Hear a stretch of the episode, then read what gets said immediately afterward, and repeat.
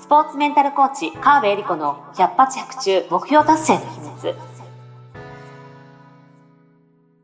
この番組は、オリンピック選手のメンタルコーチ、川辺恵里子が、スポーツだけではなく、ビジネスにも教育にも共通するメンタルの整え方について、あなたからの質問にお答えしながらお届けする番組です。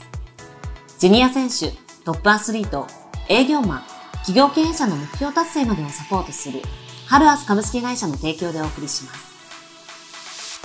どうも皆さんこんにちは。川辺恵里子の100発100中目標達成の秘密第48回スタートです。ナビゲーターのトーマス J. トーマスと申します。どうぞよろしくお願いいたします。そして、スポーツメンタルコーチの川辺理子です。よろしくお願いします。川辺理子先生、よろしくお願いします。エリリン。エリリンのポ、あれね、あの、LINE 公式アカウントがね、できたっていう話を数週間前からご案内してますけど、はい、いいですね。あれ面白いですね。ありがとうございます。登録すると、モチベーションスイッチ診断。診断。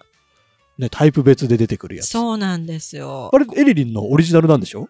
オリジナル、そう、オリジナルですね。オリジナルで。あのーこれね、診断の形にするにはどうしたらいいってこうね、ちょっとトーマスとも相談させてもらったんですけど、実はコーチングの中でモチベーションが上がらないっていうケースは、うん、まあ、やっぱり一定数あって、うんうんうん、その時に、いろいろ、あの、質問するんですけども、うん、まあ、そのパターンを、なんと診断に置き換えたっていうね。だからコーチング視点と一緒の形なんですよ、実は。そう、だから、診断って言ってもほら、あなたの性格は何タイプとか、そういうんじゃなくて、うん、結構コーチングのように、こういう時はどうですか？あれはどうですか？ってその質問からの回答なので、うん、同じ人が2回3回やっても、うん、イエス、ノーの回答が違えば違う回答が出てきて、で、それでいいんですよ。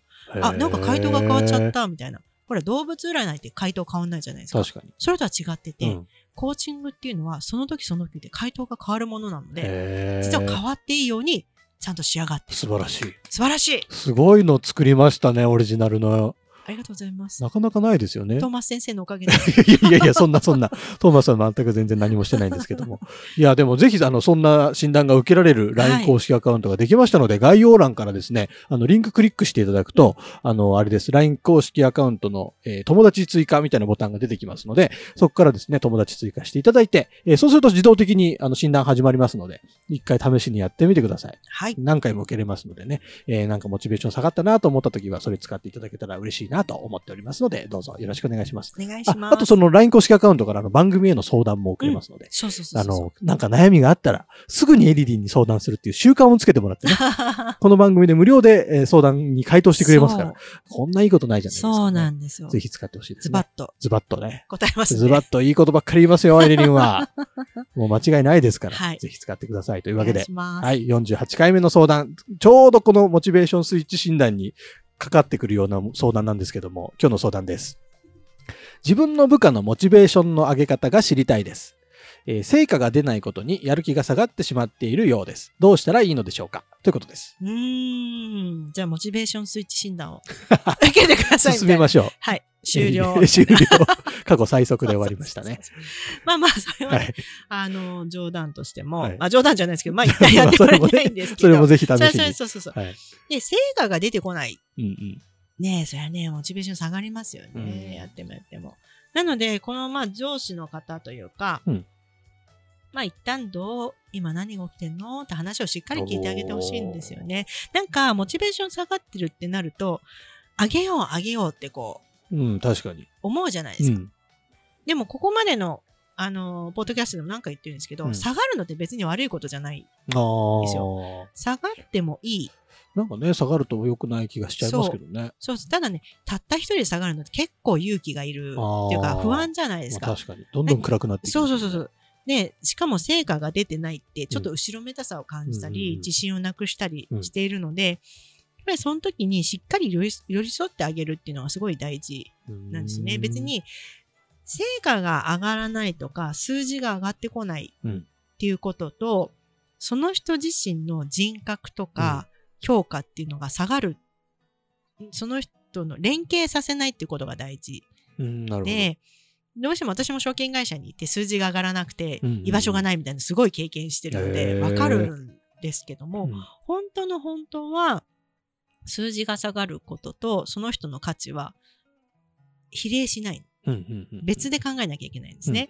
とはいえ、組織ってなると、やっぱり数字が命みたいなところもあるので、評価下がりやすいですよ。なので、このせっかくね、心配してる、どう、あげたい。何とかしてあげたいって思いがこの文章から伝わってくるので、何、ね、とかしてあげたいと思ってるからこそ相手の話をしっかり聞いてあげる。私はあなたの味方ですよとか、応援してるよとか、それこそできると思ってる。できるよね、あなたは。うんうん、ただ今できてないだけ、うんうんうん。できるとしたら何があるんだろうかっていうのを言わなくてもいいので、うん、あなたは伸びしろしかないんだよっていう思いで話を聞いてあげるっていうのが一番大事なこと。なんです。あげなくていい。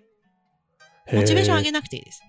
ついつい上げてもらおうと思ってなんか余計なこと言っちゃいがちですよね。そう。だけど、こう、モチベーションがぐーっと下がってる人に対して、うん、いや、君ならできるよとか、うん、いや、こうしたらいいんじゃないああしたらいいんじゃないって言っても、うんうん、いやそんなこと言ってもね、これもダメだったんだ、あれもダメだったんだ。もう自分にはもう無理ですよって、うんうん、なっていっちゃうともったいないので、まあ、今自分がどんな風に思ってるのかっていうのを聞きつつ、でもうちょっと、とはいえ、一方で、数字も上げなきゃいけないし、うんうんうん、成果も上げてほしいわけじゃないですか。うんうん、ってなると、具体的に何をやってんの？っていうのを聞いてあげるといいですね。うん、これも、それじゃダメじゃんっていうことじゃなくて、うん。うん、一体何を取り組んでるのか、うんうんうん、どう取り組んだらどうなってたのかっていうのも、うん。うんうん、まあ、フラットに聞いていくっていうのはとっても大事で、例えば、これやってみたら、あれやってみたらっていうアイデアも、実はもう取り組んでるかもしれないじゃないですか。うん、か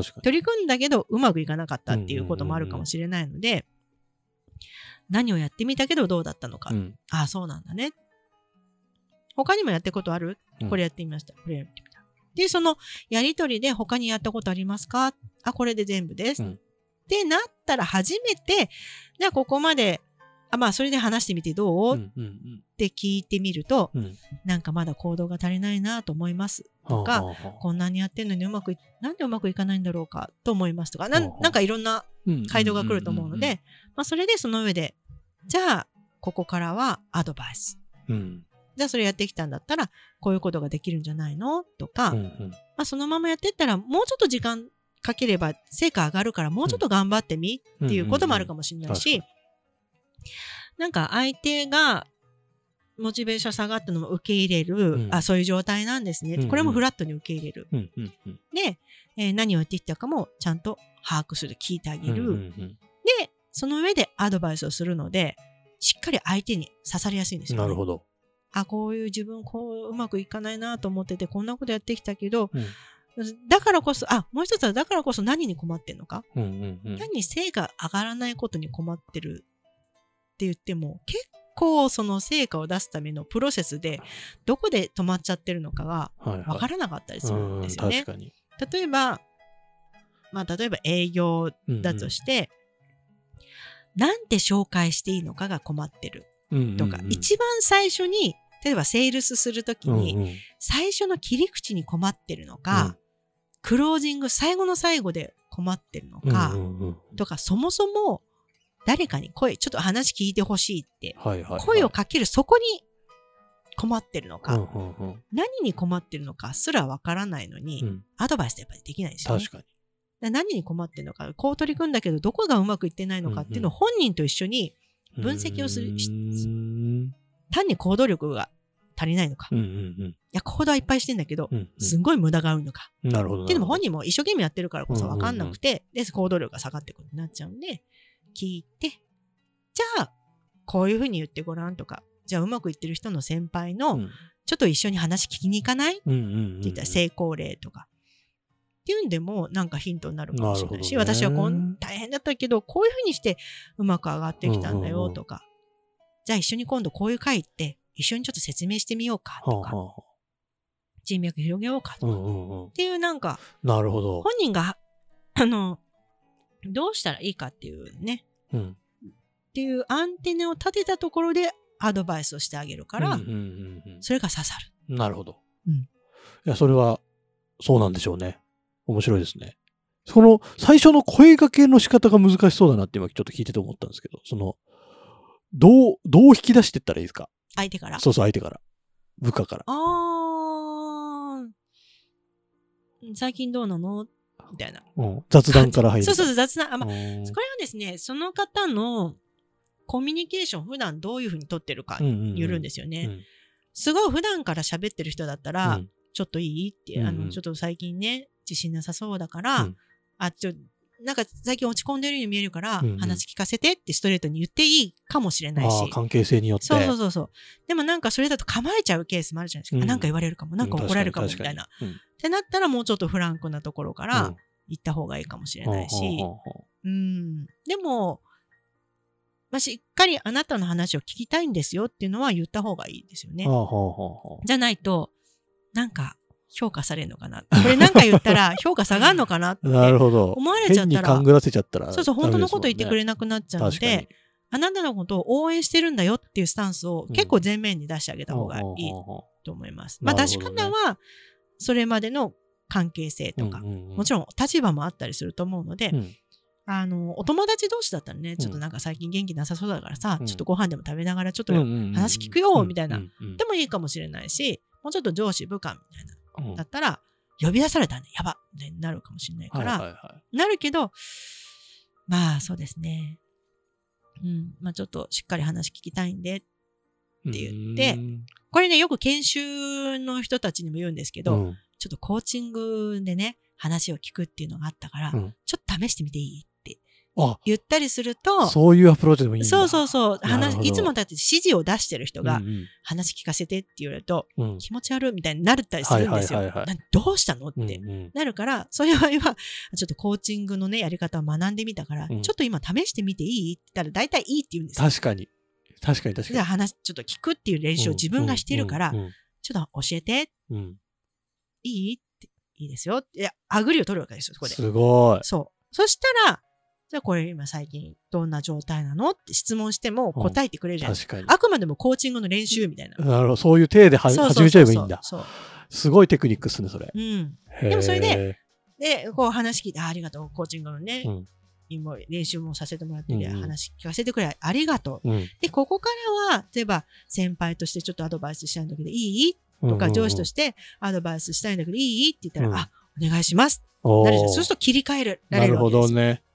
これをね、曖昧な状態でやると、うん、結構気持ち悪いというか、あと自分の答えに誘導したくなっちゃうともったいないので、あくまでも最初は話を聞く。うん、まあ、応援しながら、相手がどういう状態なのか、何をやってきたのかっていうのを聞かせてほしいっていうスタンスを、で、まあもちろんそれで終わってもいいし、うんうん、アドバイスしたかったらちょっとアドバイスするねって言って、なるほどね。いや、ちょっとすごい面白いテクニックを教えた気がします。なんかそういうのも、コーチ、それこそ、ポッドキャストで話を聞けっていうのをね、うん、いいなと思ったからやってみたい、いいって言って。あ、いいですね、それ。なんか理由をね、作ってあげると、相手も受け入れ、やりやすいので。そうですね。その場合はついでに部下の方にもこの番組をお勧めしてもらってね。これ毎週聞くといいよってあと悩みもあるならね。そうそう、そう、してみたらって言ってね。ぜひやってほしいですね、それは。うん、いや、なんかちょっと、あの、面白い情報が聞けた感じがしましたよ、とっても。よかったです。はい。すごく、あのね、部下に話しかけるのにも結構勇気いる上司もいるわけで、僕は特にそうなんですけど。なるほど、だからそういう場合にはでもその手はすごくありですね。ぜひ実践してみたいなと思いました、はい。ありがとうございます。はい。まあそういうわけでですね、あの、聞いてる部下の方ももちろんですけど、上司の方もなんかいろいろこう、今日の回答を聞いて、こういう時どうすんのこういう場合はどうなのっていうのがあると思いますので、そういう方はぜひ概要欄の LINE 公式アカウントから相談お待ちしてますので、送ってきてください。皆様の相談が、それ以外のリスナーの方のために必ずなります。すね、なります。はい、なるんですよ、こういうのって。人のね、あの、体験談とかそういう相談ってすごく響きますからね。ぜひぜひ送ってきていただけたら嬉しいなと思ってます。というわけで、カーベリコの100発学中目標達成の秘密48回終了とさせていただきます。今日も川辺先生ありがとうございました。ありがとうございました。今週も最後までお付き合いありがとうございました。あなたの毎日に少しでもお役に立ちますように、来週の配信も楽しみにしていてくださいね。この番組は、提供、ハルアス株式会社、プロデュース、tmsk.jp、ナレーション、土井まゆみがお送りいたしました。